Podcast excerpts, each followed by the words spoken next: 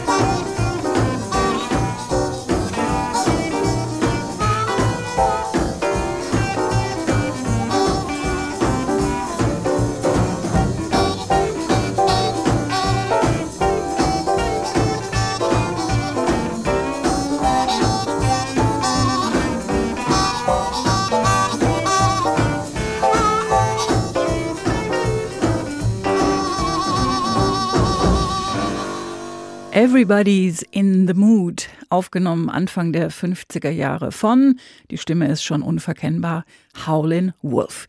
Er sollte eine der großen Blues-Legenden werden, aber das hier waren seine Anfänge. Dokumentiert auf dem Album Boy, You Got the Blues There, Volume 1, was vermuten lässt, dass da mindestens noch mal ein zweiter Teil hinterherkommt. Zwischen Mai 1951 und Anfang 1953 sind diese Aufnahmen entstanden bei Produzent und Toningenieur Sam Phillips in seinen Studios von Sun Records in Memphis, dem späteren Zuhause von Elvis Presley, Johnny Cash, Jerry Lee Lewis oder Carl Perkins.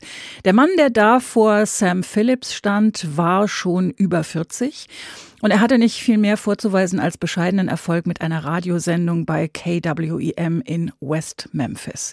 Chester Arthur Burnett, schon seit seiner Kindheit Howlin' Wolf genannt und auf dem Weg von Mississippi nach Chicago, ist er erstmal in Memphis gelandet. Sam Phillips war begeistert von der Stimme dieses Mannes und nahm dann eben auch Songs mit ihm auf. Wie so oft hatte er auch hier das untrügliche Bauchgefühl, aus dem wird mal ein ganz großer. Verkauft hat er die Aufnahmen dann an das Blues-Label Chess Records in Chicago und der Rest ist Geschichte. Diese zehn frühen Aufnahmen sind jetzt ausschließlich auf Vinyl erschienen als Schallplatte auf einer 10-Inch-LP. Das ist dieses etwas kleinere Format, das genauso groß ist wie der Plattenteller, was dann zur Folge hat, dass man immer so ein bisschen knibbeln muss, um die Platte wieder runterzunehmen vom Plattenspieler. Obendrein läuft sie mit 45 Umdrehungen pro Minute, also mit der Geschwindigkeit einer Single. Also eine kleine Herausforderung gegen alle Gewohnheiten, damit Howlin' Wolf auch in der richtigen Tonlage singt. Blues aus einer Zeit, in der es noch ein Kompliment für eine schwarze Frau sein sollte, mit Schokolade verglichen zu werden. Chocolate Drop.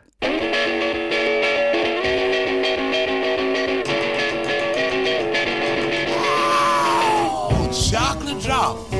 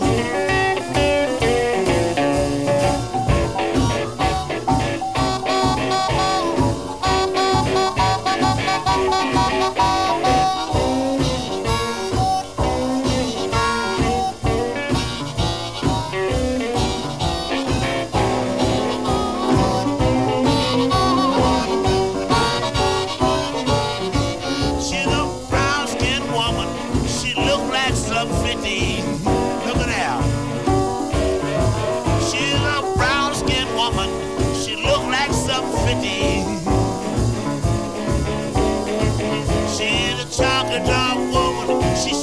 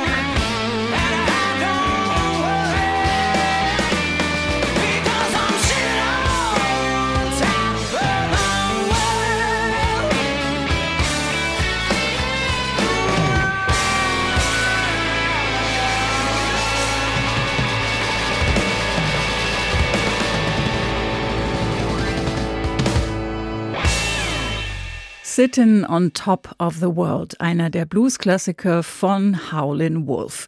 Bluesbands und Musiker von beiden Seiten des Atlantiks haben ihn später gecovert, von Cream über Taj Mahal bis Kenny Wayne Shepherd. Hier die jüngste Aufnahme von Beth Hart mit Unterstützung von Joe Bonamassa aus dem gemeinsamen Album Black Coffee. Chester Burnett, den die Welt als Howlin' Wolf kennt, kommt aus einem kleinen Ort im ländlichen Mississippi. Sein Vorbild war Charlie Patton, der dem Teenager dann auch die ersten Gitarrenakkorde beibrachte. Und auch Sonny Boy Williamson war nicht weit und übernahm den Unterricht an der Mundharmonika, der Blues Harp. Nach der Army ging es nach Memphis und unter anderem zum Radio und da eben hörte ihn Sam Phillips und ließ ihm über den Sender ausrichten, er soll doch mal vorbeikommen und was mit ihm aufnehmen.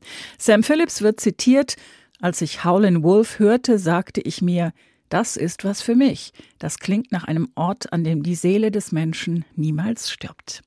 Hier kommt der California Boogie in HR2 Blues and Roots.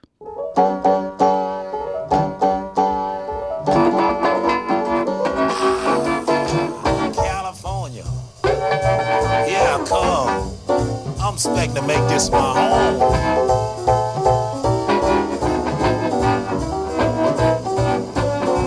Going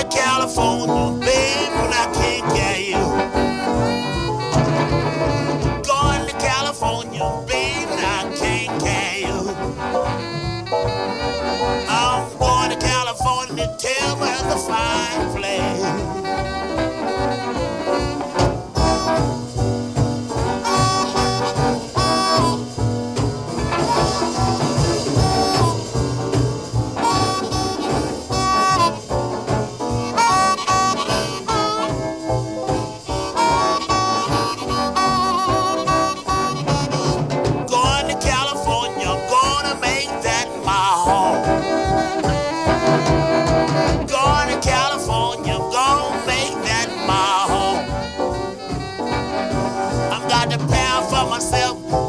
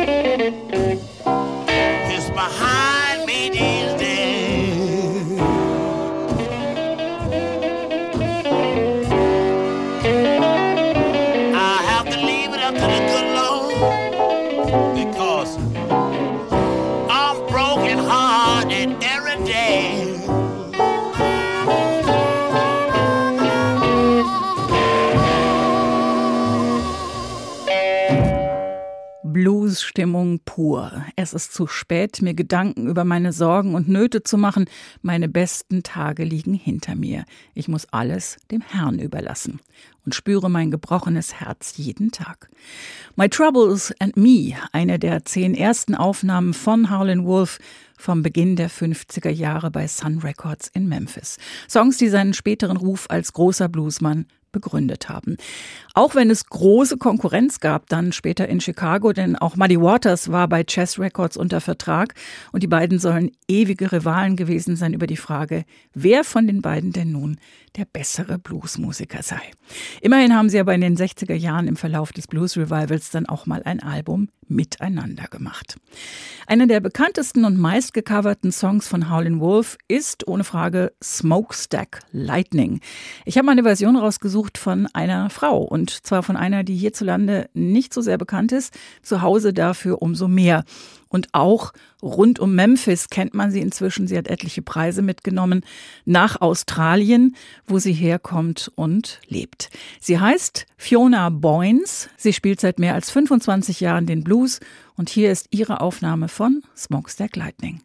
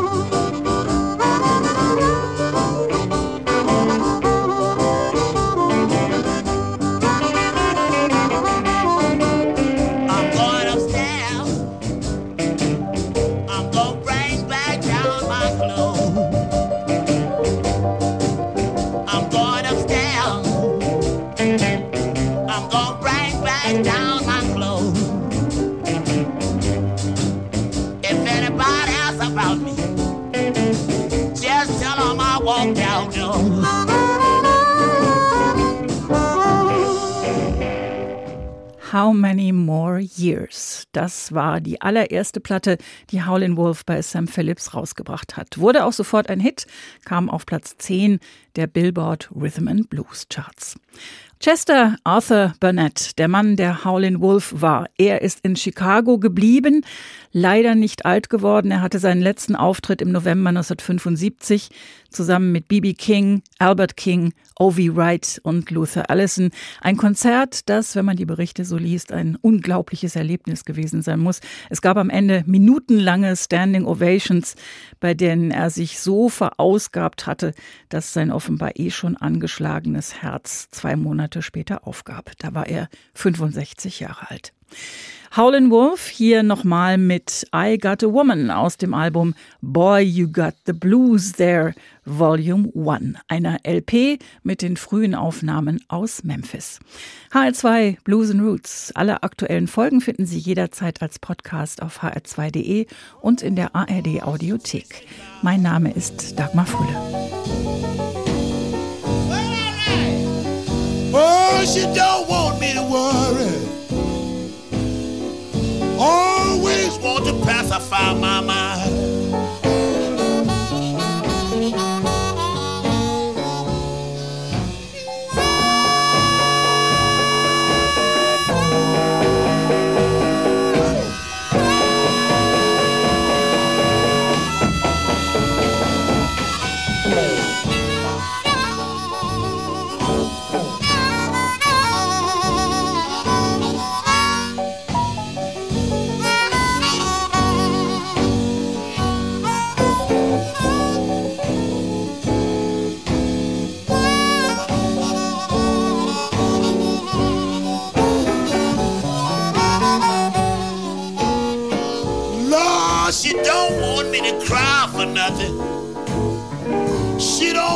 just sit around and worry for things.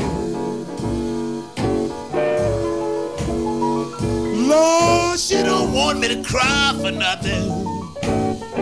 She don't want me to sit around and worry for things. Before she's down to see me to worry, what she'll do?